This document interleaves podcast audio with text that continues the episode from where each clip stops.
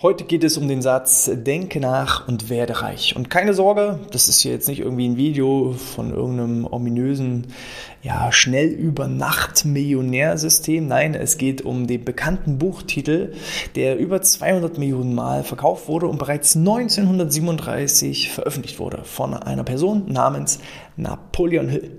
Und dieses Buch hier, die Biografie von Napoleon Hill, dem Autor von Denke nach und werde reich, der ein oder andere von euch wird dieses Buch vielleicht kennen, ähm, um diese Biografie geht es und die möchte ich einfach mal vorstellen, denn da sind bereits aus den 40er Jahren Erkenntnisse zum betrieblichen Gesundheitsmanagement drin und die möchte ich mit euch teilen. Und damit herzlich willkommen zum BGM Podcast, der Podcast über betriebliches Gesundheitsmanagement für kleine und mittelständische Unternehmen. Mein Name ist Hannes Schröder.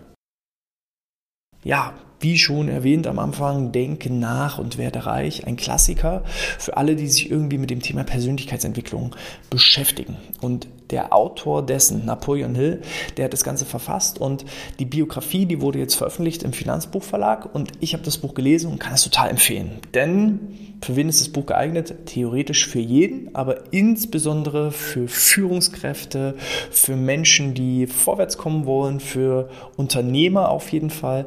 Denn die Lebensgeschichte von Napoleon Hill ist fast inspirierender als der eigentliche äh, Klassiker Denke nach und werde reich. Denn Napoleon Hill musste durch eine Menge Täler und Tiefen gehen, bevor er es dann tatsächlich erst so mit 60 Jahren, 70 Jahren zu richtigen Erfolg geschafft hat. Denn ähm, auf seinem Lebensweg war es immer wieder so, er war immer auf der Erfolgsspur, hat seine eigenen Prinzipien, die er ja auch in Denke nach und werde reich niedergeschrieben hat, ähm, hat er auch so gelebt und immer wieder, wenn er kurz davor war, den, den letzten Schritt zu erreichen, so wahre Reichtum und wahres Glück zu erfahren, immer dann kam irgendwie ein Schicksalsschlag. Dann äh, war 1929 ähm, die Börsenkrise, die, der Börsencrash, der ja, sein gesamtes System zum Erliegen brachte, oder es war der Erste Weltkrieg, oder es war der Zweite Weltkrieg, oder seine Frau hat ihm eigentlich ja, Haus und Geld und alles, was er besessen hat, äh, unter den Nägeln weggerissen und hat ihn verlassen. Also immer wieder wieder, wenn er an dem Punkt war, zu sagen, ja, jetzt habe ich es geschafft, jetzt habe ich den wahren Erfolg erlebt immer dann ist irgendwie sein Kartenhaus zusammengestürzt. Und ähm, ich glaube aus seiner Sicht, das Frustrierende war, dass er diese Erfolgsprinzipien bereits 1937 ähm, wirklich mit, mit einer großen Befürworterschaft so verbreitet hat und auch gesehen hat, dass es funktioniert. Denn Leute, die seine Prinzipien angewendet haben, die sind erfolgreich geworden und äh, hatten eben dieses Glück und diesen Reichtum. Und nur bei ihm irgendwie ist immer irgendwie was dazwischen gekommen. Und rückblickend betrachtet sagt er, ja, das waren einfach so die ja, Proben, da hat mich das Leben einfach auf die Probe gestellt, geprüft, um einfach dann am Ende meines Lebens da anzukommen, wo ich bin. Ähm, das Buch eben, wie gesagt, die autorisierte und offizielle Biografie von Napoleon Hill. Ähm, ein Leben voller Reichtum lautet der Untertitel. Und ähm, ja, im Buch geht es eben um Think and Grow Rich oder eben auf Deutsch Denk nach und werde reich. Äh, das Prinzip von Denke nach und werde reich ist ja entstanden, indem er, also Napoleon Hill war Journalist und war ähm, eben für einen Artikel ähm, auf der Suche nach jemandem Erfolgreichen, hat da Andrew Carnegie ähm, interviewt. Der war damals eben im Eisenbahn- und Stahlgeschäft und eben sehr erfolgreich und dieser Andrew Carnegie hat ihm den Auftrag gegeben, du sollst die Erfolgsprinzipien erforschen. Dafür kriegst du kein Geld von mir. Ich gebe dir höchstens ähm, ein paar Kontakte und Empfehlungsschreiben und deine Aufgabe ist es, die erfolgreichsten Menschen der Welt zu interviewen und herauszuarbeiten, herauszukristallisieren, warum sind die so erfolgreich. Um dann eben einen Ratgeber, eine Anleitung, ein Buch zu schreiben, sodass jeder Mensch die Möglichkeit hat, genauso erfolgreich zu werden wie eben die schlausten, kreativsten und reichsten Menschen der Welt. Und äh, das ist eben dann die Quintessenz in Denke nach und werde reich. Über 25 Jahre hat er geforscht und analysiert und optimiert, bis er dann das Buch veröffentlicht hat. Und ähm, ja, das war eben alles so im Beginn des 20. Jahrhunderts, alles so zwischen 1900 und 1950, wo eben äh, die Lebensgeschichte dargestellt wird. Und äh, da möchte ich einfach mal so ein paar ja, Zitate und Erkenntnisse einfach mal mitnehmen, weil ich es total spannend finde, dass manche Sachen, die hier niedergeschrieben sind, teilweise 80 bis 100 Jahre alt sind, aber trotzdem, man könnte denken, es ist genau derselbe Inhalt der vielleicht von heute ähm, auch die Leute beschäftigt. Und da sieht man, wir Menschen verändern uns gar nicht so sehr. Die Probleme, die wir heute haben, sind auch die Probleme, die bereits vor 100 Jahren bestanden. Es war vielleicht ein bisschen anders verpackt, in einem anderen Kontext, aber der Grundtenor ist das gleiche. Und das war für mich so dieses Aha-Erleben, weil man denkt ja immer, ach, uns geht es momentan so schlecht und so schlimm und alles ist furchtbar. Nein, also sehe ich nicht so. Ich denke, dass es vor 100 Jahren deutlich schwieriger, herausfordernder war, als es heute der Fall ist.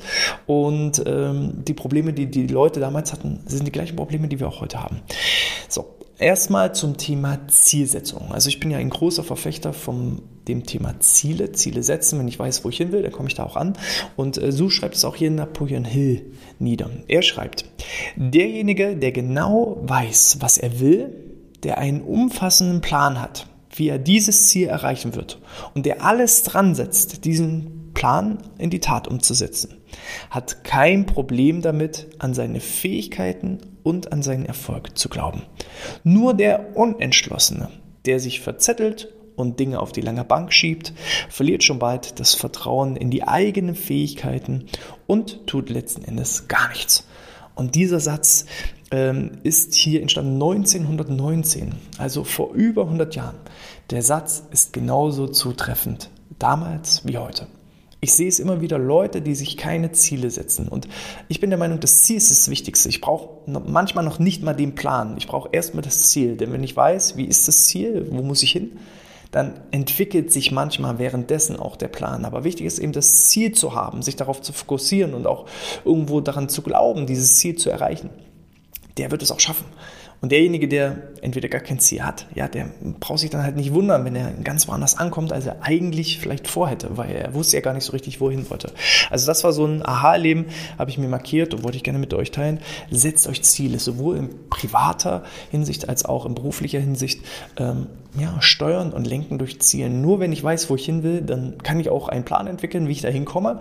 Und dann kann ich den Plan Stück für Stück optimieren. Und auch ein Scheitern ist dann nicht schlimm. Auch Rückschläge sind dann nicht schlimm, weil es sind letzten Endes Wege, wie es halt nicht funktioniert. So nach dem Prinzip Versuch und Scheitern. Also wenn ich jetzt mir 100 Pläne und Wege überlegt habe, wie ich das Ziel erreiche und der erste klappt nicht, dann ist es ja nicht schlimm. Dann sind es ja nur noch 99 andere, die ich ausprobieren muss, bis ich vielleicht den heiligen Gral gefunden habe. Und so ist eben jedes Scheitern und jeder Misserfolg, also das Gegenteil von Erfolg ist nicht Misserfolg, sondern das Gegenteil von Erfolg ist aus meiner Sicht eben nichts tun. Nur derjenige, der nichts tut, der macht halt keine Fehler, aber der kommt auch nicht vorwärts. Und derjenige, der Fehler macht, ja, der bewegt sich wenigstens. Im Fußball sagt man auch, nur der, der den Ball hat, wird angegriffen. Wenn ich den Ball nie habe und gar nicht mitspiele, kann ich gar nicht angegriffen werden. Wenn ich angegriffen werde und verliere den Ball, dann ist das vielleicht ein Fehler. Aber zumindest hatte ich den Ball und hatte die Chance, ein Tor zu erzielen und vorwärts zu kommen. So, von daher setzt euch Ziele, entwickelt einen Plan und glaubt daran und gebt nicht auf. Und dann ist der Erfolg schon vorprogrammiert. In äh, Kapitel 3 ähm, ging es darum, dass er dann, naja, nachdem eine Idee nicht funktioniert hatte bei Napoleon Hill, dass er dann in eine Festanstellung gegangen ist und einfach nur aus seiner Sicht einen Job erledigt hat. Und er beschreibt so ein bisschen seine Gefühle und vielleicht, wenn ihr euch jetzt ertappt fühlt, dass ihr sagt, ah, der fühlt sich wie ich, dann solltet ihr vielleicht über eine Veränderung nachdenken. Ne? Love it, change it or leave it. Also liebe es oder verändere es, ja, aber akzeptiere es auf keinen Fall. So. Hill war nicht glücklich mit seiner neuen Stelle. Er pflegte darüber zu sagen, dass diese Arbeit zwar nicht anstrengend und dennoch gut, gut bezahlt war, aber auch extrem langweilig. Seine Tätigkeit forderte den jungen, ehrgeizigen Mann in keinster Weise und seine innere Stimme, die er nicht zum Schweigen bringen konnte, sagte ihm, dass er nicht das tat, wofür er bestimmt war. Dieses Gefühl nagte ständig an ihm und ließ ihn reizbar und frustriert, manchmal deprimiert werden. Er wollte seinen Lebensunterhalt mit etwas bestreiten, das ihm mehr lag und mit dem er sich identifizieren konnte. Auch das ist 1912 entstanden, also vor ähm, über 110 Jahre und dementsprechend auch noch genauso aktuell wie heute. Ich kenne, ich kenne ganz viele Leute, die einfach ja, sich so ihr goldenen Käfig geschaffen haben. Die haben einen Job, der ist nicht anstrengend, der wird gut bezahlt, man macht sich nicht kaputt, man verausgabt sich nicht. Eigentlich alles Faktoren, wo der reine Menschenverstand sagt, sei doch froh. Ja, andere Leute, die müssen draußen im Kalten für wenig Geld rackern oder in irgendwelchen anderen Ländern wirklich ja, Drecksjobs machen, sich die Hände richtig schmutzig machen. Und du sitzt hier im Warmen, im Trockenen und alles ist eigentlich scheinbar toll. Aber wenn ich mich einfach nicht damit identifizieren kann, wenn ich mich wertlos fühle, dann kann das extrem frustrieren. Und ähm, so wie es da Napoleon Hill ging, so ja, ist es auch in der einen oder anderen Arbeitsstelle heute. Und eben auch das Thema, tue das, was du liebst. Ich glaube, dass das einen immer höheren Stellenwert bekommt ähm, in der heutigen Zeit. So, das waren mal so kleine Anrisse. Wer ist Napoleon Hill und ähm, wie ist so sein Gedankengut? Und dann habe ich etwas gefunden, das spielt im Jahre 1900 42, mitten im Zweiten Weltkrieg. Wir befinden uns hier in Amerika und äh, das, was ich euch jetzt beschreibe, ist ähm, ein amerikanisches Unternehmen namens R.G. Letournier. Ich weiß nicht, ob es das Unternehmen heute noch gibt, habe ich nicht recherchiert, könnte sein, könnt ihr ja mal schauen. Ich hoffe, ich habe das auch ausgesprochen, also Letournier, mein, mein Französisch ist grausam. Und äh, das ist ein Unternehmen, welches eben diverse Produktionsstätten, also ein Großunternehmen war, äh, welches durch den Zweiten Weltkrieg einen wahnsinnigen Aufschwung hatte, weil es äh, Bagger und Kräne und Tiefaufreißer, Zugmaschinen, Straßenwalzen produziert hat. Das brauchte man damals alles, um eben Straßen zu produzieren, Landebahnen zu produzieren, Brücken und Dämme zu bauen. Alles, was eben äh, ja, in so einem Krieg, in so einem Zweiten Weltkrieg eben notwendig war. Da hatten sie einfach Glück Vorher hatte das Unternehmen so eine Phase erlebt, wo kaum Nachfrage war. Aufgrund eben des Börsencrashs 1929 äh, ist eben alles, die komplette Wirtschaft zum Erliegen gekommen und äh, dementsprechend, ja, äh, konnte man da eben nicht drauf reagieren. Jetzt dann war Krieg und dann war die Nachfrage groß, aber das hat das Unternehmen auch nicht wirklich vorwärts gebracht, denn die Stimmung war schlecht. Und da nehme ich euch mal mit rein, denn eine schlechte Stimmung, dass also ähm, aufgrund von viel Arbeit äh, Manager überfordert sind, äh, Mitarbeiter überfordert sind, dass sich das dann auch in Krankenständen auswirkt, das sind ja Themen, die uns hier ja genau im Podcast beschäftigen. Und wie das gelöst wurde mit den Konzepten von Napoleon Hill und was das auch mit betrieblichen Gesundheitsmanagement zu tun hat, da nehme ich euch einfach mal mit und lese euch so auszugsweise bestimmte Dinge vor. So, wir starten ähm, mit eben viel Arbeit. Durch die Flut der Bestellungen kam es in der Belegschaft häufig zu Meinungsverschiedenheiten, was sich in einem alarmierenden Nachlassen der Produktivität und Qualität niederschlug. Die Anzahl der Fehlstunden in dem Werk mit seinen rund 2000 Arbeitern verdoppelte sich in wenigen Monaten. Die Beschwerden über unzumutbare Arbeitsbedingungen stiegen exponentiell an. An nur einem einzigen Tag erreichten 30 Beschwerden die Geschäftsführung. Doch das war noch längst nicht alles. Aufgrund der negativen Stimmung traten auch Gewerkschaftsorganisationen auf den Plan. Für Letournier und seine Manager war die Situation eine einzige Katastrophe. Sollte es ihnen nicht schon bald gelingen, die Probleme mit der Produktivität und Qualität in den Griff zu bekommen, droht dem Unternehmen das aus. Also es ist auch wirklich schon richtig existenziell gewesen. Vorher war eine schlechte Phase und jetzt ist so viel Arbeit, dass man es trotzdem nicht bewerkstelligt bekommt. Ähm, die viele Arbeit überfordert die Leute und führt zu schlechter Stimmung.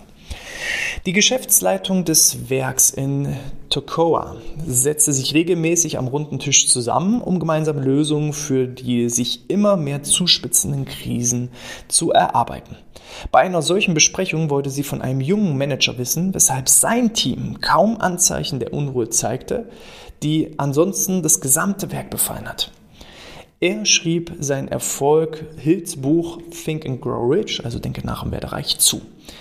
Er hatte es seinen Vormännern zu lesen gegeben. Anschließend besprachen sie des Öfteren, wie sich Hills Prinzipien auf die Probleme, die es im Werk gab, anwenden konnten. Und als Letonier davon erfuhr, wies es sogleich den Geschäftsführer an, Hill einen Posten als Berater in seinem Unternehmen anzubieten. Da sieht man also auch schon, ähm, eine einzige Abteilung, ein einziger Bereich hat dafür gesorgt, dass man gesagt hat, hm, bei euch läuft irgendwie was anderes. Und bei euch scheint es erfolgreich zu sein. Und das ist eure Aufgabe, einfach mal zu reflektieren. Deshalb ist ähm, das Thema auch so wichtig, dass ihr einfach mal sagt, ähm, Fehlzeiten zu analysieren. Welche Abteilungen, welche Bereiche sind denn äh, vielleicht in eurem Unternehmen von den Krankenständen und Fehlzeiten deutlich niedriger belastet? sodass man einfach sagen kann, vielleicht wird in dem Bereich was anderes gemacht und wenn da was anderes gemacht wird, wie können wir das auch auf das gesamte Werk übertragen? So. Napoleon Hill hat dann eine Stelle dort begonnen, begonnen und ähm, ja, jetzt, was er da gemacht hat, das berichte ich euch jetzt. Hill brauchte nicht lange, um den Ursachen der angespannten Lage in der Fabrik in Tokyo auf den Grund zu gehen. Die Kluft zwischen Managern und Arbeiterschaft war riesengroß. Wie es damals in fast allen Fabriken Amerikas üblich war, übernahmen Letoniers Manager das Denken und gaben Anweisungen. Die Arbeiterschaft war in ihren Augen nur dazu da, die ganze Arbeit zu verrichten. Hill ging das Problem systematisch an. Zunächst einmal unterrichtete er die Top-Manager von Tekoa in seiner Philosophie und erklärte ihnen alle 17 Erfolgsprinzipien, die ihm im Rahmen ja, der, der, Jahrzehnte halt einfach erarbeitet hat, ähm, erklärte ihnen die 17 Erfolgsprinzipien und wie sie sich auf zwei Ebenen anwenden ließ. Zum einen auf jeden einzelnen Manager selbst und zum anderen auf die ihm unterstellten Arbeiter. So, und hier sieht man schon, die Treppe wird immer von oben gekehrt. Das merke ich manchmal. Bei uns ist das nicht der Fall, weil wir ähm, in unserem Vertriebsprozess immer über die Leitungsebene gehen. Das heißt, nur wenn der Geschäftsführer und die Führungskräfte von einem betrieblichen Gesundheitsmanagement überzeugt sind, nur dann starten wir die Zusammenarbeit. Das heißt, es wird von Anfang an unterstützt und die Treppe kehren wir von oben nach unten. Es gibt aber auch einige Unternehmen, wo einfach das BGM zum Beispiel durch einzelne Personen initiiert wird der Betriebsrat oder die HR-Abteilung. Und dann wird versucht, das BGM nach oben hin zu verkaufen. Und die Geschäftsführung sieht das dann als notwendiges Übel an und als Kostenstelle, die nicht notwendig ist. Und dann ist es immer so ein Kampf gegen Windmühlen. Also man muss auch die Veränderungsbereitschaft da einfach gewährleisten, damit ein Gesundheitsmanagement funktioniert. Und so hat es eben auch Hill gemacht, dass er gesagt hat, wir müssen ganz oben anfangen, bei der Geschäftsführung und bei den obersten Führungskräften. Und die müssen die Gesundheitsprinzipien und das, das, die Kraft des positiven Denkens erstmal für sich als Individuum anwenden, um es dann als ähm, Teameffekt und dann irgendwann als Gesamteffekt nutzen zu können. Jede Leistung, lehrte Hill den Managern, basiert auf einem Hauptziel. Da sind wir wieder beim Thema Ziele.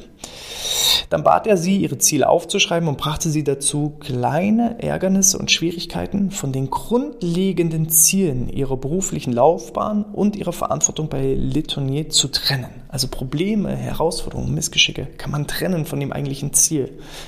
Da sind wir wieder bei dem Punkt, jeder ja, Rückschlag ist nur ein weiterer Schritt nach vorn. So. Dann sprachen sie darüber, welche Ziele die Mitarbeiter verfolgen, äh, sowohl in ihrem privaten als auch in ihrem Berufsleben, auch wenn letzteres vielleicht nur ein Zwischenhalt auf ihrem Weg zum Erfolg war. Thema Work-Life-Balance. Wir reden hier von 1942. Auch da waren Themen wie Work-Life-Balance schon aktuell. Nur wenn die beruflichen Ziele auch zu den privaten Zielen passen und andersrum genauso, dann wird es zum Erfolg. Ein Manager nach dem anderen kam zu dem Schluss, dass Arbeiter, die in ihrem Leben ein Hauptziel verfolgen, keine Gefahr für das Unternehmen darstellen. Ganz im Gegenteil. Wenn sich ihr Hauptziel im Werk mit den privaten Zielen deckt, profitiert ihr Arbeitgeber sogar davon. So führten Ziel und Zielsetzung zu einer Diskussion des Mastermind-Prinzips. Im Werk von Letonier hieß das, Taglöhner und Festangestellte gleichermaßen dazu zu bringen, sich mit Haut und Haaren den Unternehmenszielen zu verschreiben. Also nicht mehr du Arbeitgeber und du Arbeitnehmer, sondern wir. Das ist das Prinzip des Mastermind-Denkens. Also sowohl der Arbeitnehmer als auch der Arbeitgeber haben ja gemeinsame Ziele. Beide wollen in einem erfolgreichen Unternehmen arbeiten. Zwar aus unterschiedlichen Zielen. Der eine will es vielleicht machen aus, aus Geldgründen, der andere sagt, ich will mir meinen nächsten Urlaub leisten, aber das Ziel ist das gleiche. Wirtschaftliches Wachstum. Wie fragen Sie sich, können Sie es schaffen, die Mauer niederzureißen, die im Laufe der Zeit zwischen Ihnen und den Arbeitern entstanden war? Wie sich damit ein harmonisches und vertrauensvolles Betriebsklima schaffen ließ? Über die Entwicklung einer angenehmen Persönlichkeit. Also falls du dich gefragt hast, ja, klingt alles gut und schön, aber wie hat er das denn jetzt gemacht? Wie geht das denn jetzt? So, und das Wichtige ist die Entwicklung einer angenehmen Persönlichkeit. Napoleon Hill beschreibt eben eine angenehme Persönlichkeit in Form von einer positiven Grundhaltung, Anpassungsfähigkeit, Ehrlichkeit, Entschlossenheit, Zugewandtheit, einem wohlklingenden Tonfall, Toleranz, Direktheit und Humor. Das sind einfach so die Eigenschaften, die jede Führungskraft haben sollte. Ich hatte vor kurzem äh, mit einer meiner Führungskräfte so diese Diskussion, was zeichnet eigentlich eine gute Führungskraft aus? Und ich wiederhole das nochmal für euch, zumindest aus Sicht von Napoleon Hill. Sind ähm, positive Persönlichkeiten, angenehme Persönlichkeiten, äh, besitzen die eine positive Grundhaltung, Anpassungsfähigkeit, Ehrlichkeit, Entschlossenheit, Zugewandtheit, einen wohlklingenden Tonfall, Toleranz, Direktheit und Humor.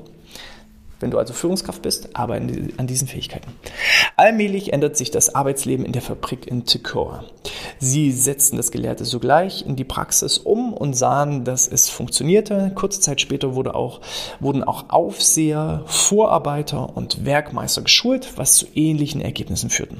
Wortkarge Mitarbeiter reagierten zunächst mit Un Unglauben, zeigten aber rasch Interesse, als ihre Vorgesetzten immer mehr davon absahen, ihnen Anweisungen zu erteilen, sondern sie stattdessen in Diskussionen über Ziele verwickelten und sich alle Mühe gaben, dabei höflich zu sein und Begeisterung zu vermitteln. Nach und nach zeigten auch die Arbeiter die gleichen Reaktionen wie ihre Vorgesetzten und das operative Geschäft von Detonier begann eine vielversprechende Wendung zu nehmen.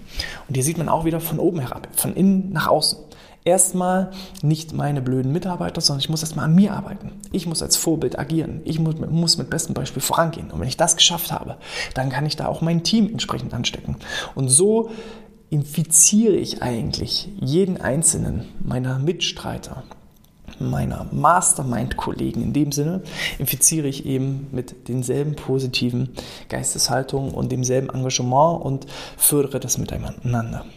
Die Lektionen über Hauptziele, Persönlichkeit, Einstellung und angewandten Glauben haben zu Ergebnissen von unschätzbarem Wert geführt. So, das Ganze, das Unternehmen stand 1942 eigentlich kurz vor der Schließung. So, und Ende 1943, also noch nicht mal zwei Jahre später, gab es durchschnittlich nur noch eine einzige Mitarbeiterbeschwerde pro Woche. Vorher haben wir von 30 am Tag, also 100, nee, reicht gar nicht, ähm, zwar über 200 Beschwerden pro Woche gesprochen. Jetzt haben wir eine einzige Beschwerde im Durchschnitt pro Woche. Die Fehlzeiten lagen bei erstaunlichen 3%, ist übrigens auch heute noch ein Kennwert, den man anstrebt. Die Produktivität war das ganze Jahr über gleichbleibend hoch und die Belegschaft hatte die Gewerkschaftsorganisation vor die Tür gesetzt. Also auch damals war das so ein bisschen ein Indikator. Ähm, habe ich einen Betriebsrat, Personalrat, dann könnte das vielleicht sein, dass es da in manchen Fällen so ein bisschen zu Unbehagen führt, aber das ist jetzt einfach mal mutmaßen. Wir haben ja auch schon mal äh, Markus Krabbert im Interview gehabt, ähm, der Betriebsratsvorsitzende beim DMK ist, äh, gerne da mal in die Episode BGM trifft auf Betriebsrat reinhören und da sieht man ja auch, dass eine Zusammenarbeit mit dem Betriebsrat durchaus funktionieren kann. Aber vielleicht an der einen oder anderen Stelle nicht. Das ist eher wieder dieses Gegeneinander und nicht dieses Mastermind-Prinzip. Schnell war vergessen, dass Letonier Anfang 1942 am Rande des Abgrunds stand. Denn das restliche Jahrzehnt konnte es überwältigende Ergebnisse und Erfolge feiern. Die Ironie daran ist, jetzt wird es nochmal spannend, also 1942, Amerika, hat alles super funktioniert und anstatt es selber anzuwenden, ist Folgendes passiert. Die Ironie daran ist, dass viele von Hills Theorien im großen Maßstab nach dem Krieg in japanischen Fabriken umgesetzt wurden, nur um dann vier Jahrzehnte später wieder in Amerika zu landen. Ja, und aus meiner Sicht ist es ja fast schon etwas Katastrophales, wenn ein super funktionierendes System dann nicht für sich selbst genutzt wird, sondern sogar eigentlich beim Feind landet, der das dann erfolgreich anwendet, nur damit ich es dann irgendwann wieder mir zurückkopieren und klauen kann. Aber sei es drum, ähm, ist nicht unser Problem. Unser Problem ist es, genau dieses schon vor ja, 80 Jahren geltende Prinzip, anzuwenden und eben auch mit Hilfe zum Beispiel eines betrieblichen Gesundheitsmanagements in seinen eigenen Reihen anzuwenden. Ähm, diejenigen, die mich schon länger verfolgen, die kennen das vielleicht. Der beste Entspannungskurs oder Rückenkurs nützt nichts. Also insbesondere zum Beispiel so ein Entspannungskurs, um Stress zu reduzieren. Der nützt nichts, wenn ich als Führungskraft einfach kläglich versage. Dann werden meine Leute trotzdem psychisch krank, wenn ich sie unter Druck setze und Stress setze. Von daher arbeitet an eurem Mindset, arbeitet an euren Fähigkeiten, eine angenehme Persönlichkeit zu werden und dann steckt ihr auch automatisch eure Leute an und könnt dafür sorgen, dass euer Unternehmen ein Erfolgsunternehmen wird. Und das hat eben Vorteile für euch als auch für euren Arbeitgeber. So, In diesem Sinne, schreibt mir gerne ein Feedback, wie empfindet ihr das? Ich finde es wirklich eine Pflichtlektüre für jeden Unternehmer. Ähm, schaut da gerne rein, wir verlinken einfach das Buch in den Shownotes und äh, in der Videobeschreibung. Wenn euch das gefallen hat, gebt gerne einen Daumen nach oben oder hinterlasst eine 5-Sterne-Bewertung in iTunes oder in der Apple Podcast App. Hinterlasst auch gerne ein Abo. In diesem Sinne, dann sehen wir uns beim nächsten Mal wieder. Ich wünsche euch alles Gute, bleibt gesund und sportfrei.